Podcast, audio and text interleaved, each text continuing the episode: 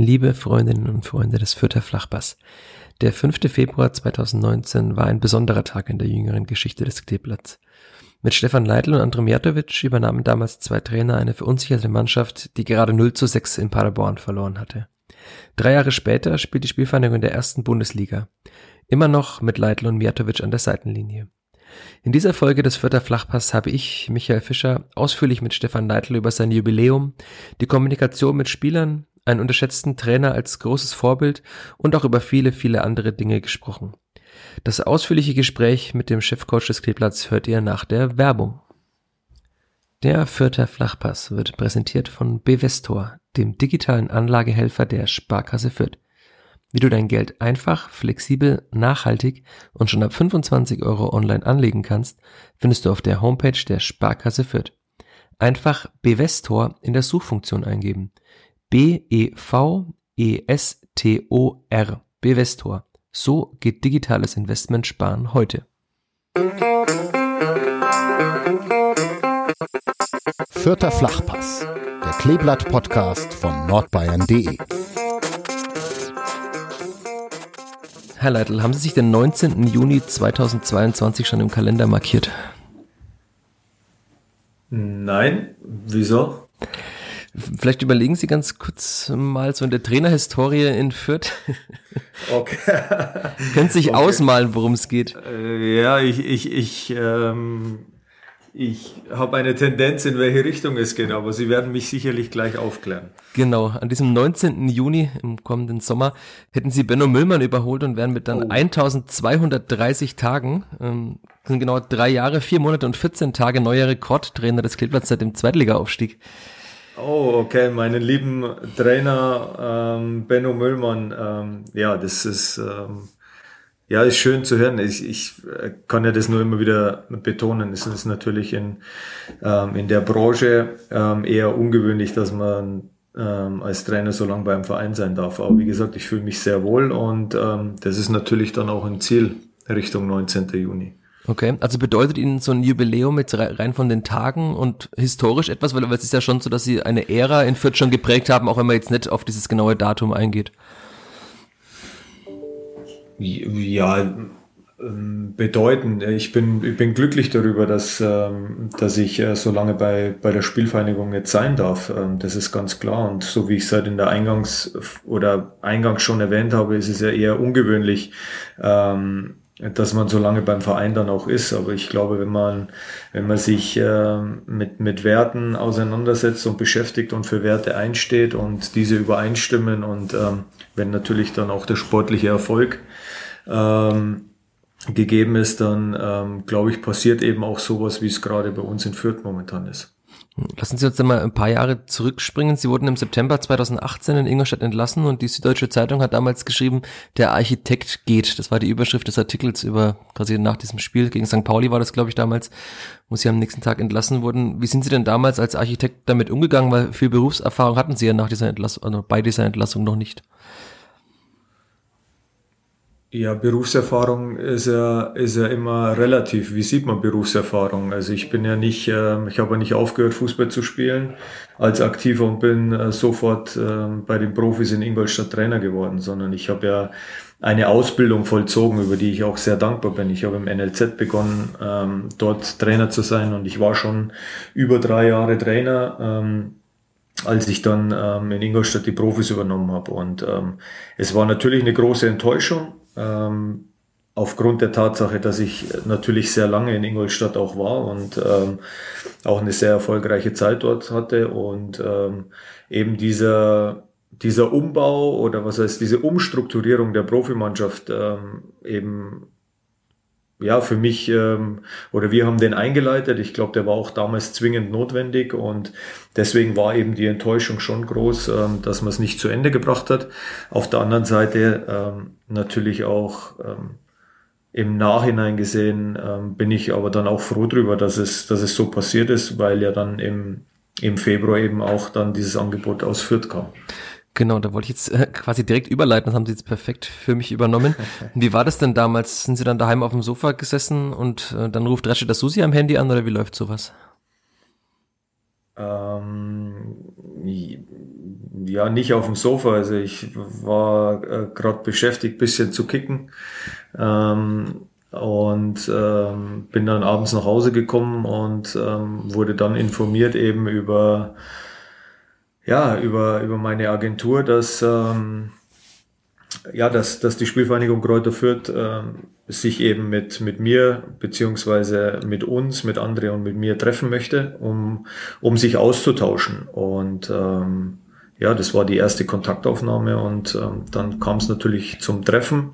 Und ähm, ja, ich glaube, die Geschichte wurde ja dann schon erzählt. Es verlief dann ziemlich gut, dieses, dieses Treffen. Man kannte sich natürlich auch schon lange, alle beteiligten Personen, die da am Tisch waren. Und es war ein sehr, ähm, ja, einfach konstruktives, homogenes Gespräch und wir haben uns da gut ausgetauscht. Und ähm, eigentlich war dann auf dem Nachhauseweg nach München schon klar, dass ähm, für mich, dass ich das gerne in Fürth dann auch machen würde. Oder für uns, weil fürs, für andere war es genauso. Okay. Und mussten Sie dann bei Ihrer Frau kurz Überzeugungsarbeit leisten, weil es wahrscheinlich schön für Sie war, dass Sie dann zu Hause waren und mal die Wäsche machen konnten, oder? ich glaube, sie war froh, als ich dann wieder weg war. Ähm, das ist natürlich auch für eine Familie eine Umstellung, ähm, wenn man, wenn man dann ähm, eigentlich nie zu Hause ist als Spieler oder dann auch als Trainer. Als Trainer noch viel weniger als als Spieler. Und ich glaube, dass sie dann schon froh war, dass, dass die Reise dann weiterging. Und sie war wahrscheinlich auch froh, dass die Reise nur, sagen wir mal, 180 Kilometer über die A9 ging, oder? Und jetzt nicht, äh, sagen wir, 800 nach Hamburg. Ja, das definitiv, ähm, weil Familie natürlich ähm, sehr wichtig ist und ähm, wenn du dann diesen Schritt ähm, dann auch gehst, das erste Mal getrennt von deiner Familie zu sein, ähm, dann ist natürlich die Distanz für uns, ähm, muss man auch ganz klar sagen, immer noch Luxus, weil letztendlich sind es zwei Autostunden, ähm, wenn, wenn mal was sein sollte von uh, zu Hause. Und ähm, deshalb ist es natürlich ähm, für alle Beteiligten schon ja, sehr gut. Hat es bei der Auswahl damals oder bei, diesem, bei diesen überzeugenden Gesprächen eine Rolle gespielt, dass eben das so ist, dass sie ganz nah dran sind an der Familie eigentlich und sich jederzeit ins Auto setzen können? Nein, überhaupt nicht. Ähm, ehrlich gesagt waren, waren André und ich zu diesem Zeitpunkt ähm, eigentlich schon, ähm, ja, wir haben, wir haben uns schon einen Plan zurechtgelegt. Also wir hatten schon ähm, pra äh, äh, Hospitationen äh, geplant. Wir wollten wieder vermehrt ins Stadion gehen, um, um Spiele zu sehen. Und ähm, dann kam dieser Anruf und ähm, für uns war dann einfach die, ja, das, das Gespräch mit, mit Rashid, damals Martin Meichelbeck und, und Holger Schwiewagner einfach ausschlaggebend, dass uns ähm, ja einfach in dem Gespräch, ähm, wir waren uns sehr schnell einig, wie, wie wir gewisse Dinge sehen. Wir waren uns einig, wie wir, wie wir die, die Einschätzung über die Einschätzung der Mannschaft und wie gesagt, also man kannte sich ja schon lange und es war ähm, sehr vertrauensvoll und ähm, deshalb war für uns die Entscheidung dann relativ schnell klar, dass wir das in Fürth eben machen wollen. Okay. Wir haben ja im, im, Sommer jetzt vor dieser Saison lang darüber gesprochen und ausführlich, wie sie diese Mannschaft dann sportlich wieder in die Spur bekommen haben. Also für alle Hörerinnen und Hörer, die das gerne nochmal nachlesen wollen, das Interview ist ja auf nordbayern.de noch abrufbar. Ich würde gerne ein bisschen tiefer einsteigen. Jetzt haben Sie gerade schon die Namen Holger Schwiewagner, Martin Meichelbeck und Rashida Susi genannt. Wer war denn der erste Spieler, mit dem Sie damals in Fürth gesprochen haben? Der erste Spieler damals war Marco Caligiuri und Sascha Buchert. Das waren die ersten beiden, mit denen ich ähm, direkt gesprochen habe, ähm, einfach um reinzuhören, ähm, wie es in der Mannschaft aussieht, ähm, wie die Mannschaft lebt, welche ja, welche Strukturen da sind und ähm, das waren die die zwei Kapitäne und mit denen habe ich mich auch ausgetauscht. Ähm, wie ist es denn dann so danach, wenn man auf den Trainingsplatz geht, identifiziert man dann als Trainer diese prägenden Spieler, die Führungsfiguren schnell oder dauert das eine Zeit? Ja gut, ich kannte ja die Mannschaft sehr gut. Also es war ja auch, ähm, wir hatten ja in meiner ersten Saison in Ingolstadt ähm, drei Spiele äh, gegen die Spielvereinigung, ja, zweimal in der Saison und, ähm, und im Pokal. Wir waren ja schon ziemlich früh in der Saison, sind wir aufeinander getroffen. Also ich kannte die Mannschaft ähm, sehr, sehr gut. Ich kannte einige Spieler aus der Mannschaft auch und wusste natürlich, ähm, ja, wie, wie vielleicht ein Großteil der Mannschaft oder ein Großteil der Spieler dann auch tickt. Also es war, ähm, der Einstieg war relativ einfach für mich. Okay. Haben Sie so generell dann die Spieler auch dazu erzogen, selbstständig zu sein oder auch mal den Mund aufzumachen?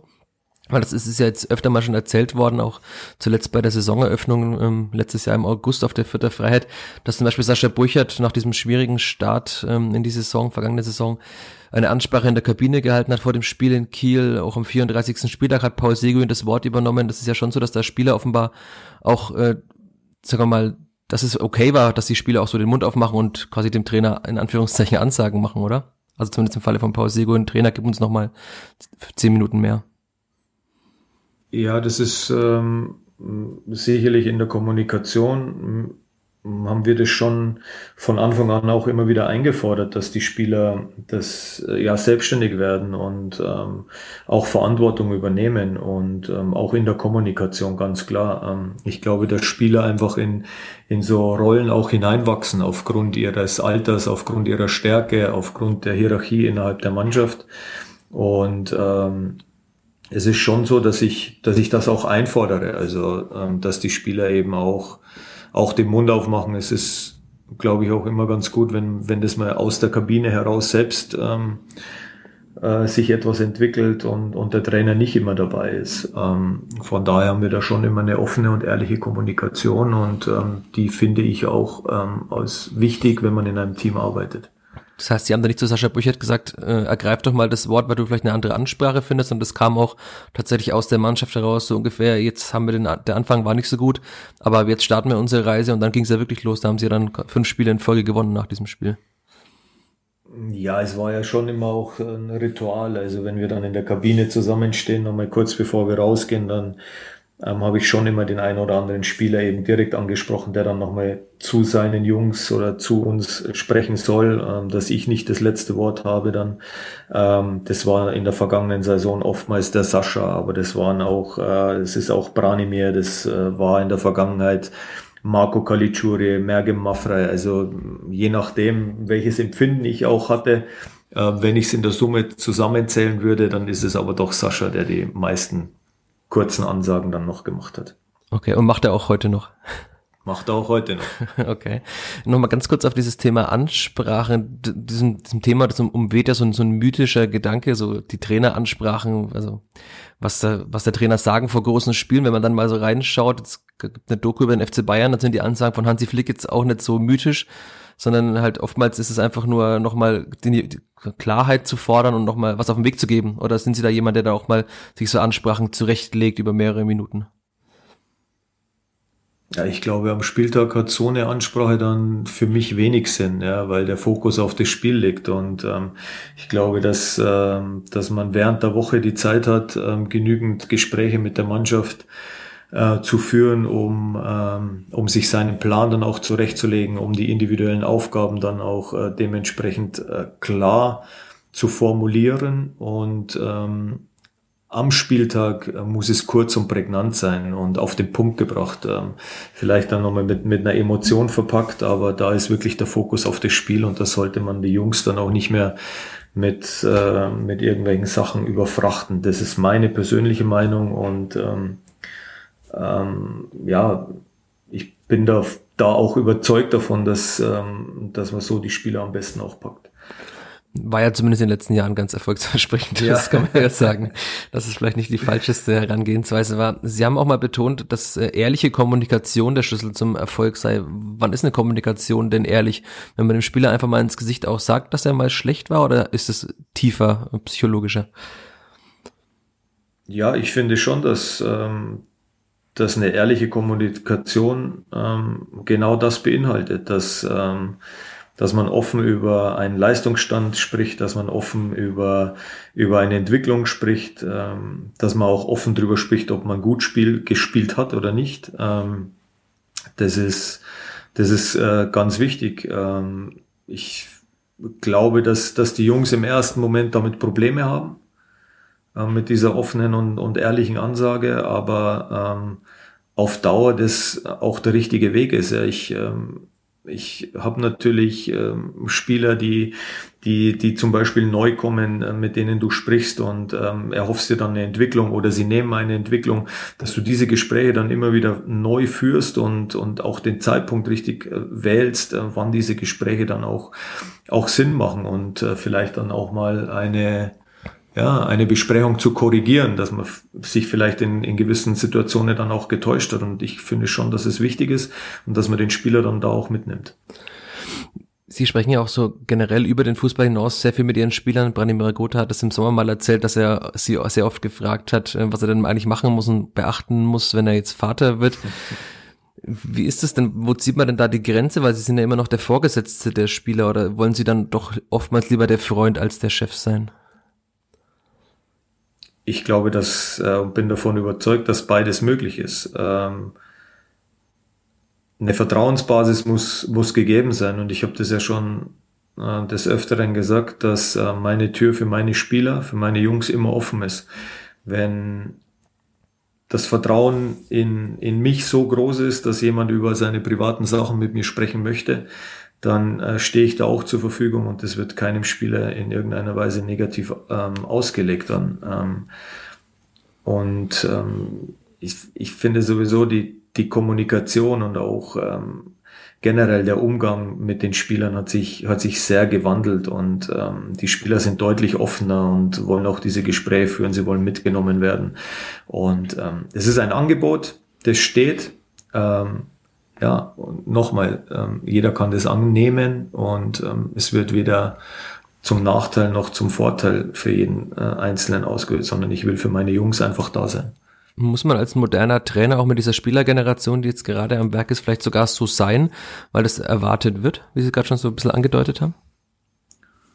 Ja, ich denke schon, dass man, dass man sich auch ändern muss, aber es, ist, es stellt für mich keine große Hürde dar, weil erstmals ähm, aus meinem privaten Bereich, ich bin Familienvater, ich habe drei, drei Kinder, die in, in, ja, in dem pubertierenden Alter sind oder im, im Teenageralter sind. Ich habe äh, selbst ähm, im NLZ gearbeitet, also ich weiß, ähm, wie, die, wie die Generation auch tickt, ich weiß, was sie braucht, was sie vielleicht auch nicht braucht, welche Ansage. Und ich glaube schon, dass, es, dass das ein Vorteil auch in der Kommunikation mit den, mit den Spielern von heute sein kann.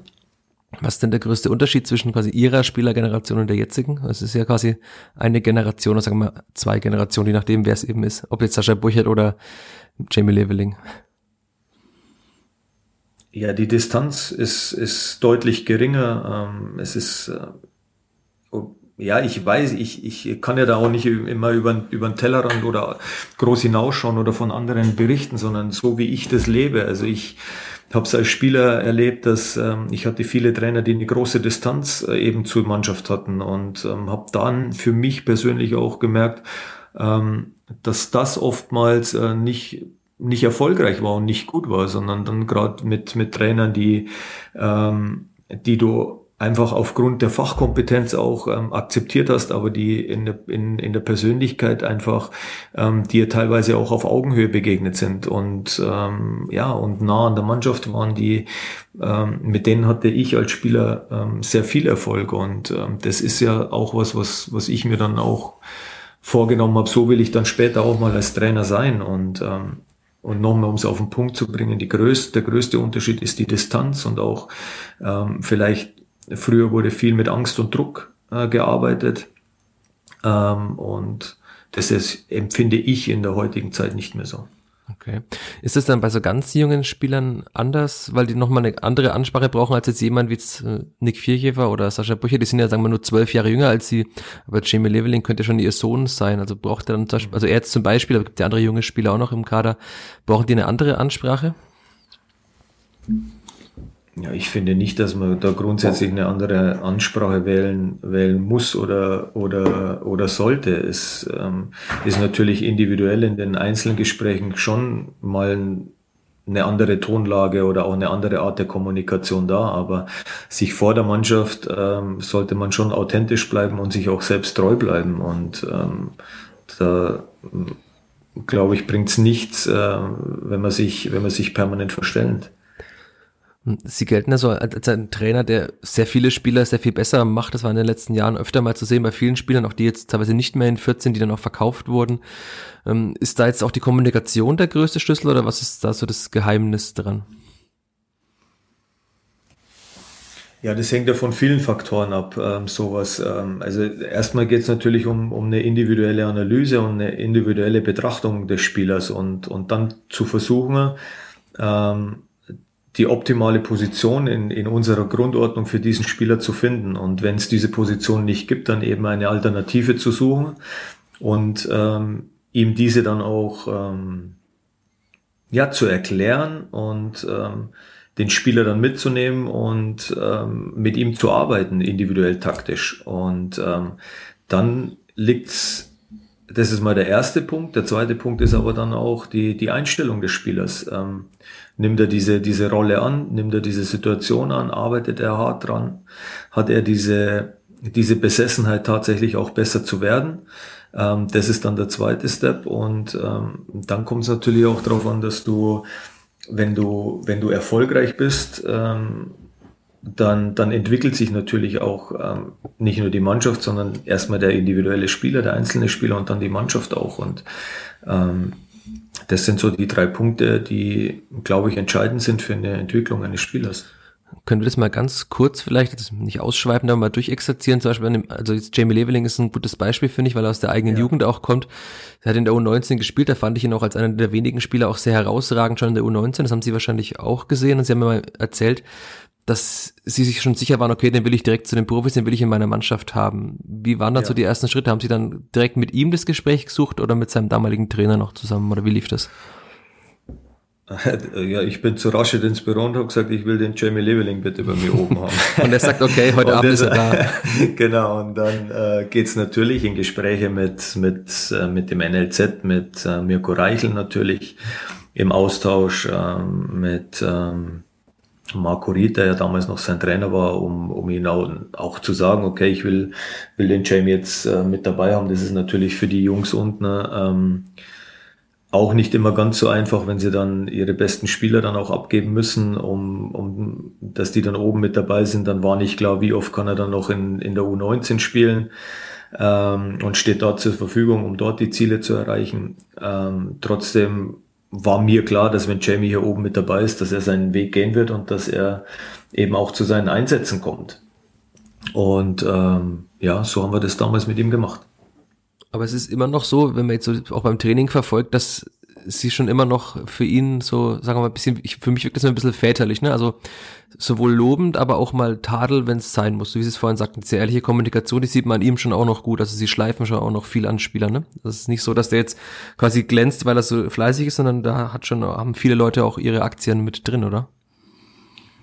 Ja, definitiv. Ähm ist es so, aber weil ich halt auch weiß, ähm, welches Potenzial da dahinter steckt bei Jamie. Und ich da zu 100% davon überzeugt bin. Und ähm, deshalb ähm, ist man dann vielleicht auch mal in der Ansprache, oder nicht in der Ansprache, sondern ähm, etwas lauter auf dem Platz, wenn, wenn gewisse Dinge dann vielleicht vernachlässigt werden in dem Moment. Und ähm, wir haben da sehr offen drüber gesprochen. Er weiß, was ich von ihm erwarte. Ähm, er weiß, dass er jederzeit Hilfestellung bekommt. Und äh, nochmal, wir werden weiter, weiter dran arbeiten, dass er immer besser wird, um seinen persönlichen Traum dann auch zu leben. Hm. Jetzt würde ich gerne mal zum anderen Punkt kommen, ein bisschen zum Thema Vorbilder, wenn wir schon heute ein bisschen über den, den Menschen und den Trainer Stefan Leitl sprechen, anlässlich dieses äh, baldigen Jubiläums. Äh, der frühere Mainzer-Trainer Wolfgang Frank scheint auch eine große Rolle in ihrer Karriere gespielt zu haben. Also sie haben ihn ja, ja. 2002 bis 2004 in Unterhaching müsste es gewesen sein, kennengelernt. Ja. Genau. Ist er so ein bisschen ein unterschätzter Trainer in der deutschen Fußballhistorie? Ja, finde ich total. Also ähm, ich äh, finde auch, ähm, dass er ein sehr mutiger Trainer war, ähm, weil er natürlich auch der, einer der ersten war, der diese Viererkette hier in Deutschland eingeführt hat. Er war ein unheimlich akribischer Arbeiter. Ähm, ja, war Tag und Nacht am Trainingsgelände und was für mich halt ausschlaggebend war und deswegen ist es auch ähm, nicht nur seine Fachkompetenz, ähm, sondern eben auch das Persönliche. Ähm, ich hatte ähm, wirklich ein, ein hervorragendes Verhältnis zu ihm. Und ich war nicht immer nicht immer ähm, gesetzt bei ihm. Und ich war auch nicht immer der Spieler, den, den, den er gelobt hat oder, oder hervorgehoben hat, sondern er war schon auch direkt in seiner Ansprache, ähm, direkt in dem, was er von mir wollte. Und das habe ich sehr geschätzt an ihm. Und er hat auch immer zu mir gesagt, ich muss, ich muss mich verändern, um besser zu werden.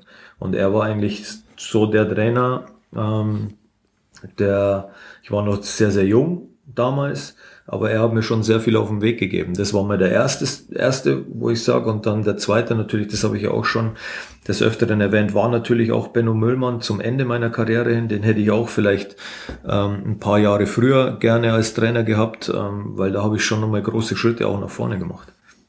Was hat dann ihn ausgezeichnet? Er war jetzt dann, also jetzt gilt jetzt nicht als dieses taktische Genie, weil sie haben zum Beispiel jetzt bei Wolfgang Frank, haben sie mal gesagt in einem anderen Podcast, er hatte eine taktische Besessenheit sogar im genau, Detail. Genau, es war absolut detailbesessen, diese, diese individuell taktischen ähm, ähm, Themen im, im gerade im, im Defensivverbund aus der Viererkette heraus, ähm, das war ähm, wirklich besessen, Besessenheit von ihm ähm, bis ins kleinste Detail trainiert, besprochen, ähm, auf Video angeschaut. Ähm, ja, und bei Benno war es einfach die Führung der Mannschaft mit ähm, mit einer ja mit mit einer guten Autorität, mit äh, mit einem klaren Plan und mit einem klaren mit einer klaren Ansage an die Mannschaft, was er sehen möchte und was er von jedem Einzelnen sehen will. Und ähm, der letzte Aspekt natürlich auch die, das Athletische, das er eingefordert hat. Und ähm, deswegen war das in der Führung für mich schon nochmal so, dass ähm, ich da sehr viel mitgenommen habe von Benno.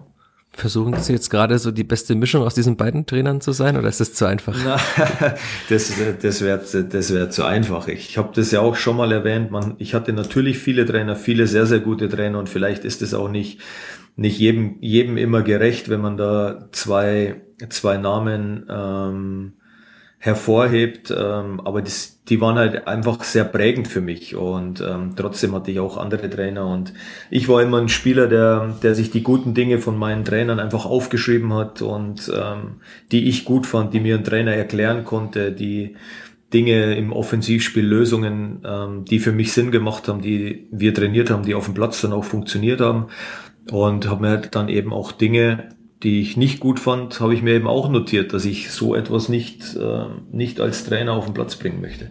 Und die stehen jetzt in einem alten Büchlein, das auf dem Dachboden im Haus in Leitl in München verstaubt, oder die haben Sie das bei sich? Die sind mittlerweile voll digitalisiert. Okay. ähm, kein Büchlein mehr, nein. Ähm, obwohl ich immer noch sehr gern schreibe, muss ich sagen, muss ich sagen, und schon noch Stift und Zettel auch ähm, sehr gern benutze. Aber wie gesagt, ich habe äh, meinen Laptop und ähm, da sind ein paar Sachen drauf, die von damaliger Zeit noch herrühren, ja. Aber es war schon so damals, dass sie sich einfach dann nach dem Training abends hingesetzt haben und haben sich Sachen in ein Büchlein notiert. Ja, schon teilweise dann auch in der Kabine, ähm, dass ich es nicht vergesse, bis ich wieder zu Hause war, dass ähm, gerade Trainingseinheiten, teilweise Ansprachen, ähm, solche Sachen einfach, die ich, die ich persönlich gut fand und wie gesagt, Dinge, die ich weniger gut fand, dann auch noch ähm, farblich markiert, dass mir gleich ins Auge sticht, ähm, dass ich das lieber sein lassen soll. Mussten Sie sich damals rechtfertigen vom Mitspielern? Also was macht denn der Leitl da jetzt gerade? Wir können doch jetzt einfach nach Hause gehen nach dem Training. Nee, überhaupt nicht, weil ähm, man muss ja auch sagen, ich bin ja auch in, in sowas wächst man ja erstmal hinein und ähm, da komme ich dann wieder zu, zu Wolfgang Frank zurück. Bis Wolfgang Frank war Fußball für mich, ähm, okay, ich spiele bisschen Fußball. Und mit Wolfgang Frank hat das Ganze für mich dann auch Sinn ergeben, gerade einen taktischen Sinn und, ähm, und auch ein Spiel anders zu sehen. Und ähm, dort begann dann so diese, ja, dieses, ähm, diese, dieses bewusste Training, dieses bewusste Fußballspielen für mich. Und da gab es dann eben auch diese Situation, dass ich mir viele Dinge notiert habe und ähm, nee, meine Mitspieler haben zwar mal gefragt, was ich da mache, aber ähm, das war's dann auch.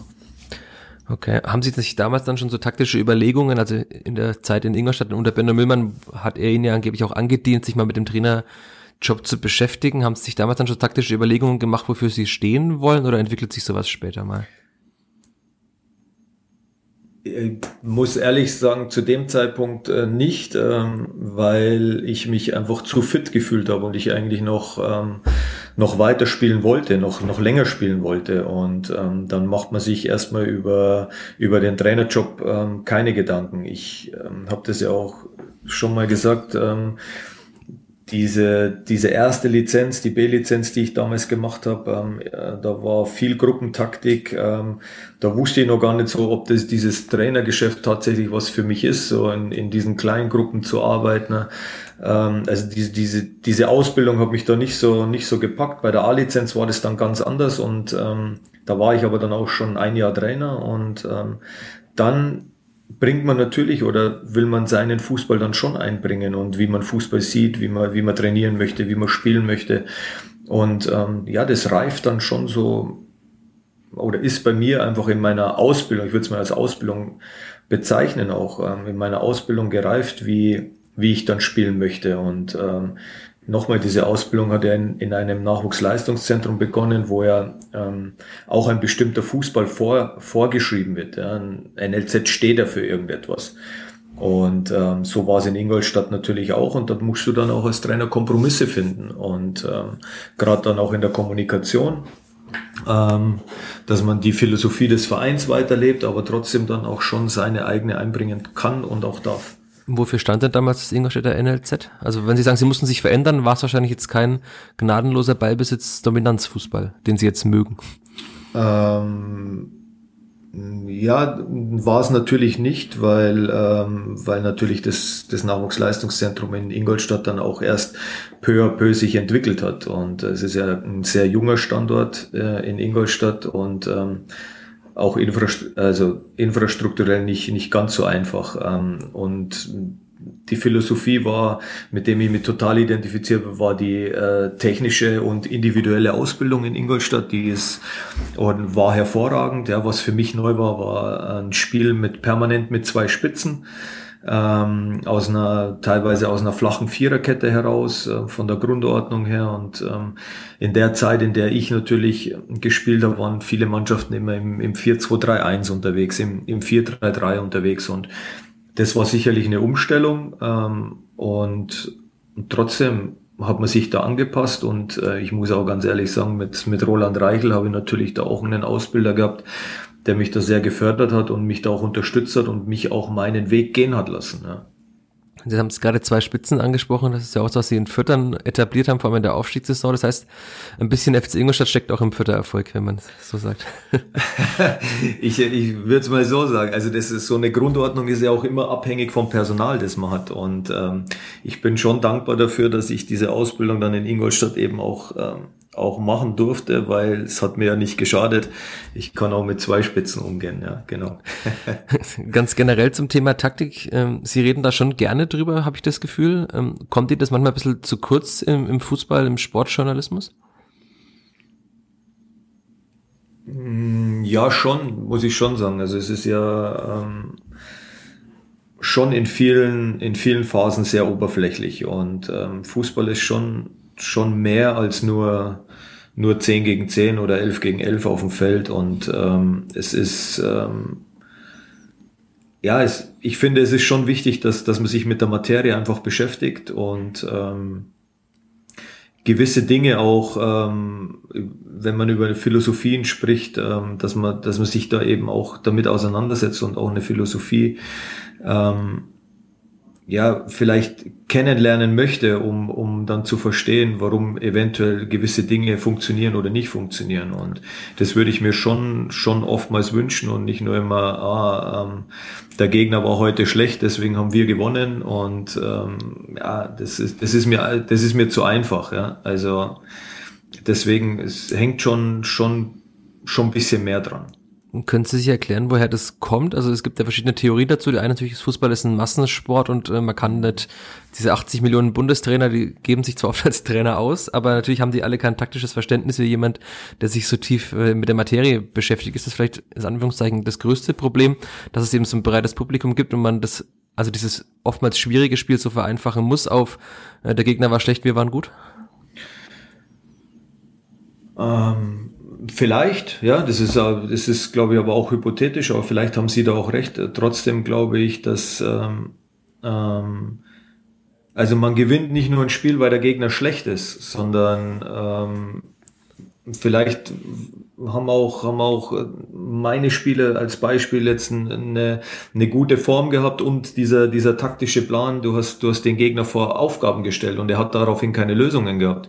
Und ähm, ich finde einfach, dass man schon mal auch anerkennen muss, wenn, wenn einfach ein Trainerkollege auch einen guten Plan hat, gegen einen zu spielen, weil ähm, weil das sicherlich schon auch einen, einen, großen Einfluss eben auf das, auf das Spiel nimmt. Und das sollte man sagen. Ich kann mich nicht immer hinsetzen und kann sagen, okay, wir haben, wir hatten heute keine Einstellung, ähm, unsere, ja, zum Spiel, äh, wir waren heute so schlecht. Ähm, das, das ist mir, das ist mir definitiv zu einfach.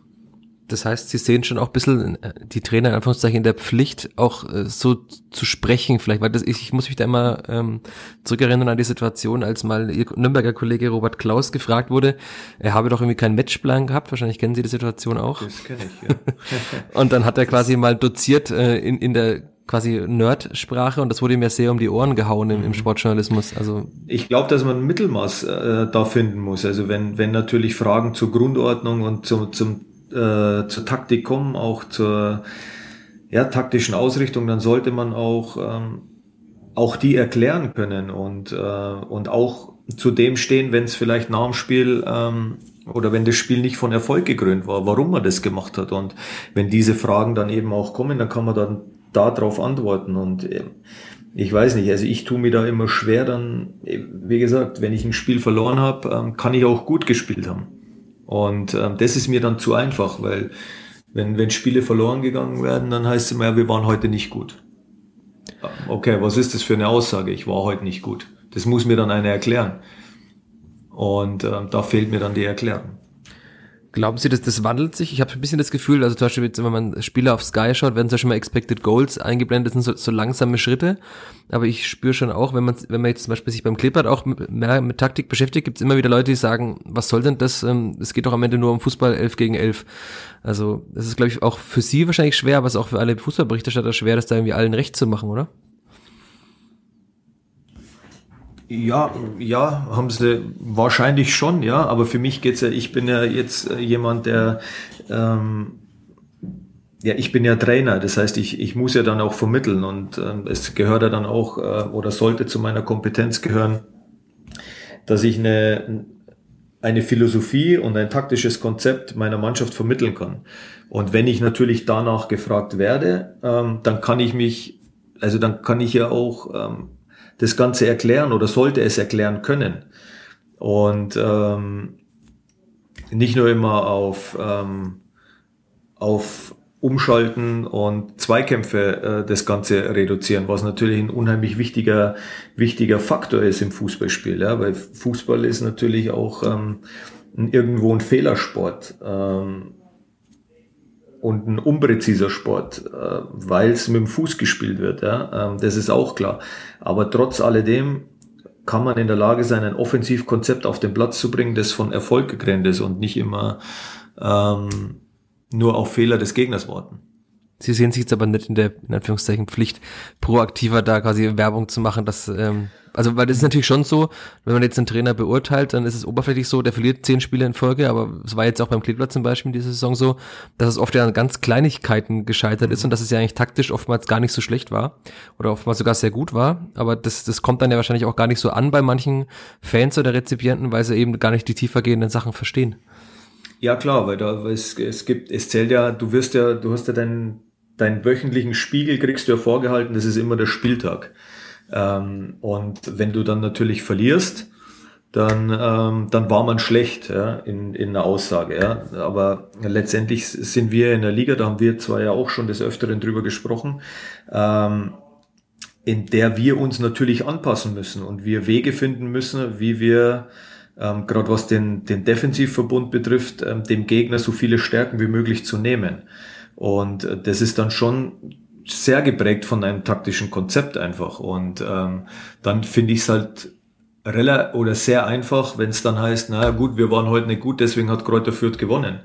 Ähm, oder auch, auch in der Vergangenheit, sondern ähm, es, es hat ja schon dann auch was mit der taktischen Ausrichtung zu tun und auch mit, ähm, mit dem, was man, was man auf den Platz bringt. Und manchmal funktioniert es und manchmal funktioniert es nicht. Und wenn es nicht funktioniert, ähm, dann muss man jetzt wieder Lösungen finden. Beispiel, wir haben letztes Jahr ähm, ähm, gegen Sandhausen zum Beispiel eine Lehre für uns. Wir nehmen mal Sandhausen als, als, als Situation. Wir haben im ersten Jahr ähm, uns immer sehr schwer getan, aus der Viererkette heraus zu spielen gegen, gegen Sandhausen und haben dann in Sandhausen umgestellt auf eine Fünferkette. Weil die Sandhäuser natürlich sehr stark auf den zweiten Ball spielen, schnell über den Flügel kommen, frühe Flanke. Und das war ein Lerneffekt für uns. Und somit ähm, haben wir auf den Gegner gewirkt und haben ihm eine Stärke beraubt. Ob das dann am Ende reicht, um zu gewinnen, das sei mal dahingestellt. Aber für uns war es die richtige taktische Ausrichtung in dem Moment. Und die Lernen aus der Vergangenheit. Und ich glaube schon, dass, dass man das dann auch sagen kann oder ja, wenn man darauf angesprochen wird, einfach auch, auch sagen sollte, weil ähm, es nicht so war, dass wir so gut waren oder Sandhausen so schlecht war, sondern einen großen Einfluss hat eben auch dann diese taktische Ausrichtung genommen. Jetzt haben Sie schon wieder so elegant für mich übergeleitet auf einen weiteren Punkt. Ähm, wie schwierig war es denn für Sie und auch jetzt für André Mertovic mit diesem Saisonstart und mit der Vorbereitung und so weiter umzugehen?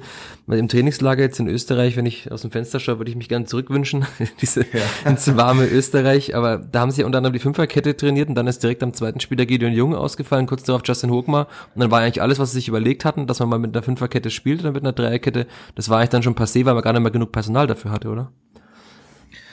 Ja, das ist ja ein Punkt, den, den wir ja auch schon des Öfteren angesprochen haben. Wir waren natürlich gezwungen aufgrund der, der personellen Konstellation, dass wir, dass wir immer wieder ähm, kompensieren mussten. Und ähm, das war natürlich nicht einfach, ähm, gerade dann, wenn, wenn natürlich negative Ergebnisse dazukommen. Und ähm, trotzdem möchte ich da nochmal ähm, auch sagen, dass die Jungs, die zur Verfügung standen, immer wirklich an ihr Leistungslimit gegangen sind und, und alles versucht haben, um erfolgreich für die Spielvereinigung zu sein. Und ähm, das, diese, diese Hinrunde war, ähm, war etwas, was ich in, in meiner Karriere so auch noch nicht, äh, noch nicht erlebt habe. Ja. Wir hatten extrem viele Rückschläge, ähm, die wir verkraften müssen und, oder mussten. Und äh, wenn man dann in einer Liga spielt, in der man wahrscheinlich qualitativ auch am Tabellenende steht, ähm, dann noch so viele, viele Eckpfeiler der Mannschaft dann permanent fehlen. Ähm, ich glaube, dann weiß man auch, wie schwer es ist, in dieser Liga zu bestehen. Wie sind Sie beide denn damit umgegangen? Weil es ist natürlich einerseits, Sie wohnen ja immer noch in der WG, oder beide zusammen? Oder hat sich das ja. mittlerweile? Ja, schon. Nein, nein. Man kann natürlich wir sehr. Wir verstehen uns immer noch hervorragend. Okay. Ja. sehr schön zu hören. Ähm, aber da kann man natürlich einerseits sagen, Sie haben so viel Zeit, um sich akribisch mit Fußball auseinanderzusetzen. Andererseits spielt wahrscheinlich immer, auch wenn Sie abends zusammensitzen, der Fußball immer auch eine Rolle. Das heißt, Sie können selten abschalten. Und diese Negativität kann ich mir jetzt vorstellen, dass es dann schon auch äh, schwierig war, da überhaupt mal auf andere Gedanken zu kommen als auf die Spielvereinigung. Ja, mussten wir auch nicht, weil wir haben uns ja ähm, wirklich sehr intensiv mit der Thematik auseinandergesetzt und ähm, diese Gespräche zwischen André und mir waren auch sehr wichtig. Auch um sich gegenseitig zu stützen und vor allen Dingen auch um, um, um neue Wege dann auch zu schaffen, um ja, um, um einfach erfolgreich zu sein mit, äh, mit dem Verein. Und ähm, ich finde das, ja, das ist uns schon sehr gut gelungen. Wir haben, wir haben uns gegenseitig dann auch unterstützt und auch immer wieder aufgerichtet. Und ähm, ja, wenn man die Mannschaft dann gesehen hat, egal wie die Nackenschläge dann am Wochenende waren, ähm, es war eben kein Spiel dabei, in dem ich mich hinsetzen musste und äh, sagen musste, meiner Mannschaft hat es an der Einstellung ähm, gemangelt. Und ähm, sondern nochmal, die Jungs haben versucht, ähm, wirklich immer, immer alles aus sich rauszuholen, um und das umzusetzen, was wir ihnen mit auf den Weg gegeben haben. Und äh, von daher waren in Vorbereitung auf das Wochenende diese Gespräche schon sehr, sehr wichtig für uns beide. Aber gibt es dann auch mal Momente, in denen Sie beide nicht über Fußball reden oder spielt das eigentlich immer eine Rolle? Ja, doch, es gibt nicht, gut, wir haben natürlich schon andere Themen auch, aber ähm, natürlich überwiegt der Fußball und wenn ich es mal prozentual beschreiben möchte, dann sind wir wahrscheinlich bei 90 Prozent Fußball, 10 Prozent ist natürlich dann auch private Situation. Ja, wir sind beide in einer ähnlichen Situation, ähm, getrennt von der Familie. Ja, wir haben beide drei Kinder ähm, in, im ähnlichen Alter. Also da gibt's natürlich auch Themen, private Themen, die dann besprochen werden müssen auch. Ja, und wo man sich auch dann mal den Rat von von einem Freund, ja, weil dann ist er nicht mein mein Trainerkollege, sondern er ist mein Freund und dann hole ich mir auch den Rat und genauso macht er das. Wie ist denn bei Ihnen so beiden die Aufgabenteilung? Also wer ist der bessere Koch zum Beispiel von beiden? Ja gut, das Kochen muss ich ganz ehrlich gestehen, in Corona-Zeiten hat er ähm, echt nachgelassen. Wir waren da sehr damit beschäftigt, uns ähm, immer ähm, ja, Essen to go zu holen, um, um dann äh, zu Hause zu essen oder mal äh, vielleicht kalte Küche, das heißt auf Bayerisch eine schöne Brotzeit am Abend zu machen. Mit und, Bressack äh, und Saurengurken. Äh, ja, der Bressack muss nicht unbedingt dabei sein. Äh, äh, die, die saure Gurken, das ist dann schon okay. Ähm, und von daher kann ich das nicht beurteilen, ähm, wer der bessere Koch ist. Ähm, aber insgesamt läuft unsere WG gut. Ja. Die, die Wohnung ist sauber. Ähm, ja, es, es läuft. Aber Sie brauchen dann keinen Putz- und Einkaufsplan. Nein, ähm, bin ich schon noch immer so, dass ich mir mein, mein Zimmer dann auch oder unsere Zimmer ähm, auch selbst putzen kann und äh, andere genauso und von daher ähm, sparen wir uns das. Aber gibt's dann bei Ihnen auch mal so einen entspannten Netflix-Abend wie in anderen WGs oder läuft dann auch immer Fußball im Fernsehen? Weil mittlerweile kann man ja jeden Tag auch Fußball schauen. Ja, wir schauen schon sehr viel Fußball, aber Netflix ist natürlich auch ähm, ein ständiger Begleiter, nicht nur auf, auf Reisen dann, sondern auch mal zu Hause. Und ähm, ja, da ist sicherlich die ein oder andere Staffel auch schon über unseren Laptop gelaufen. Haben Sie dann einen, einen Tipp, eine Empfehlung für alle Kleeblatt-Fans, alle Hörerinnen und Hörer des Vierter Flachpass? Ähm, ein Tipp. Ja, ja gut, es ist ja dann auch wieder ähm, abhängig davon, ähm, was ähm, ja, in welche Richtung man, man gehen möchte. Es gibt ja unzählig viele gute Serien, ja, ähm, ja, keine Ahnung, also fällt mir jetzt ad hoc keine ein. Wenn ich aber jetzt wieder auf den Fußball zurückkommen darf und äh, wenn wir schon jetzt beim Bewerben von, von Streamingdiensten sind, dann würde ich eher wieder Richtung Amazon gehen, ja, und würde dann natürlich Man City ähm, All or Nothing empfehlen, weil das ist für mich äh, ja das Maß aller Dinge für, aus der All or Nothing. Okay, ich hätte jetzt gedacht, ähm, Sie sagen Sunderland Till I Die. Das haben Sie wahrscheinlich auch gesehen. Das habe ich auch gesehen, aber ähm, bin ich bin ich dann eher bei den bei den Blau-Weißen unterwegs. Okay, okay. Dann machen wir jetzt nochmal einen, einen harten Cut. Wir haben in diesem Podcast ähm, immer die Kategorie die, die Top 3 und ähm, ich würde gerne mit Ihnen über die drei besten Spiele Ihrer Mannschaft in Fürth sprechen, also oder die Spiele, in denen Ihre Mannschaft die Ideen, ihren Plan am besten umgesetzt hat, weil ich habe jetzt schon in den letzten Jahr, Jahren gemerkt, dass Sie jemand sind, der offenbar jedes Spiel noch komplett wieder erzählen kann, sogar mit der taktischen Herangehensweise. Jetzt geht's ganz spontan. Was waren die drei besten Spiele und warum auch? Boah, wir haben so viele gute Spiele gemacht. Sie dürfen es gerne erweitern auf fünf. Das habe ich letztens auch schon gemacht, weil okay, das Fürth, auf fünf. Okay. die SBVG hat ja fünf Buchstaben, dann dürfen sie auch fünf. Okay, also erst erstmal muss man natürlich sagen, dass ähm, dass unsere Derbys nicht allzu schlecht gelaufen sind. Ähm, aber die klammer ich mal aus. Also gute Spiele. Wir haben äh, ich finde äh, trotz alledem das ähm, unser Auftaktspiel ähm, gegen den MSV Duisburg zu Hause ähm, war für, für uns alle, glaube ich, ähm, dahingehend gut, nicht weil wir es weil wir's gewonnen haben oder weil das, ähm, weil das jetzt so ein tolles Spiel von uns war, sondern weil es einfach um, um die Philosophiefrage ging. Und zwar von, von einer Mannschaft, die sehr tief stand und über Konterfußball agiert hat, eben diesen nächsten Step zu gehen, ähm, über hohes Pressing, über ein hohes Anlaufverhalten, über permanenten Stress zu erzeugen. Und ähm, wir hatten da unheimlich viele Ballgewinne, ähm, haben dann mit dem Ballgewinn nicht, nicht, sind nicht so sorgfältig umgegangen, wie man, wie man sich das wünscht, aber wir hatten auch nur, nur zwei Trainingseinheiten, deswegen würde ich das mal als als erstes nehmen, weil das natürlich auch was mit der Mannschaft gemacht hat, nämlich das Selbstvertrauen gestärkt hat und auch ähm, quasi die Jungs dann davon überzeugt haben, okay, das, das kann der Weg sein, um erfolgreich zu sein. Ähm, ein, gut, ein sehr, sehr gutes Spiel war natürlich unser, ähm, unser Auswärtsspiel in Kiel in der letzten Saison. Ähm, Gerade die erste Hälfte war, war unheimlich dominant ähm, mit der Art und Weise, wie wir gespielt haben. Wir haben den Gegner dazu gezwungen, dass er seine Grundordnung umgestellt hat, dass sich die Kieler komplett nach uns gerichtet haben. Und ähm, ja, das war in dem, was wir uns vorgenommen haben, absolut top. Und das war ja auch ein Wendepunkt, wenn ich kurz reingrätsch, in der Saison. Das, also was genau, der erste das, Sieg war und auch der genau, Ausgangspunkt äh, einer langen Siegesserie. Genau, das war ja definitiv. Und ähm, das dritte Spiel würde ich ähm, würde ich Paderborn auswärts nehmen. Das 4 zu 2. Und zwar ähm, aufgrund der Tatsache, dass die Spiele gegen Paderborn und, äh, und Steffen Baumgart waren ähm, von der Intensität her absolut auf Bundesliga-Niveau. Ähm, wenn man wenn man die physischen Daten heranzieht, ähm, sprich äh, Laufleistung, offensive Läufe, defensive Läufe, Sprints, ähm, waren die in beiden Spielen absolut auf Bundesliga-Niveau und dass wir dieses Spiel dann auswärts in der Phase, in der wir uns befanden, dann so gewonnen haben, war schon beeindruckend für mich. Jetzt haben sie doch drei gemacht, oder wollen sie noch zwei ergänzen? Nee, ich, ich bleib dann bei den dreien. Okay, das heißt, es gab in dieser Saison noch kein Spiel, mit dem sie vollkommen zufrieden waren in der Bundesliga.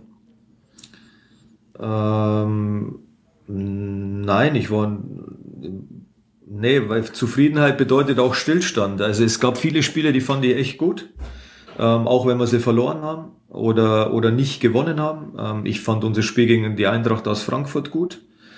Ähm, muss ich sagen, ich fand unser Heimspiel gegen Bielefeld gut. Ich fand unser Spiel gegen Bayern München gut. Ähm, aber es hat immer ein bisschen was gefehlt. Und, ähm, und von daher würde ich es dann schon eher bei den, bei diesen Spielen belassen. Okay, das heißt, die Mannschaft hat noch einiges zu tun, damit sie in, quasi in den nächsten, wenn wir in fünf Jahren nochmal sprechen, dann noch mal ein Bundesligaspiel noch erwähnen. Ja, vielleicht können wir ja am Ende der Saison nochmal einen Podcast machen und dann ähm, fällt mir bestimmt noch ein Spiel aus dieser Saison ein. Ja, für, wenn wir dann einen Podcast machen, wie die wundersame Wandlung vollzogen wurde, dass das Fürth okay. noch drin bleibt. okay. Aber das ist noch weit weg. Das ist noch weit weg, das stimmt. Jetzt ähm, am Samstag, äh, wenn Sie wahrscheinlich auf dem Weg nach Wolfsburg fahren, steht ja das Jubiläum an. Am, am 5. Februar feiern Sie sowas mit André zusammen? Machen Sie da mal ein Bier auf deinem Mannschaftsbus oder essen Sie was Besonderes oder sagen Sie, es ist schön, aber wir müssen das Spiel in Wolfsburg gewinnen? Ja, das steht absolut im, im Vordergrund und ähm, trotzdem, wenn es die Zeit erlaubt, dann ähm, trinken André und ich schon ein Bierchen da drauf, ja, weil ähm, ich das schon als besonders ansehe und ich, äh, ich mich persönlich und André sich persönlich auch ähm, sehr darüber freut, dass wir jetzt schon drei Jahre im Amt sind. Dürfen Sie im Bus auch Bier trinken oder müssen Sie da Vorbild ja, Im Bus gibt's natürlich äh, gibt's kein Bier, ähm, aber ähm, in Fürth gibt's ja ähm, genügend gute Lokalitäten, wo man mal in Ruhe ein Bierchen trinken kann. Haben Sie ein Lieblingsbier in Franken kennengelernt? Also es gibt, es ist ja Glaubensstreit quasi, ob man ein bayerisches oh, Bier oder fränkisches ja, Bier gut, trinkt. Gut, da kann ich mir natürlich jetzt aus, muss ich mir aus dem Fenster lehnen. Als Münchner natürlich ähm, schwierig für mich. Ähm, trotzdem ähm, habe ich schon ein Bier, das mir sehr gut schmeckt hier, ja, definitiv. Aber das bleibt dann auch ein Geheimnis, weil nicht, dass ich da ja irgendwie dann einen Streit hervorrufe oder provoziere. Also wenn Fried ich mich fürs, fürs falsche Bier entscheide. Ja, Fried Höfler hat natürlich gesagt, Sie müssen jetzt da Grüner sagen, das ist ja ganz klar, wenn er jahrelang der Chef von Tucher war. Ja, ähm, ja, gebe Ihnen recht, aber ich darf es ja trotzdem für mich behalten. Okay, das ist doch schön. Da gibt's auch noch Geheimnisse, die Stefan Neidl hat. Jetzt haben genau. wir so viele Geheimnisse ausgeplaudert in diesem Podcast. Schön, dass wir noch welche auch haben, die sie behalten, über, über die wir auch dann vielleicht mal in, am Ende der Saison oder in genau. Zukunft irgendwann sprechen können. Super, vielen Dank, Herr Leitl.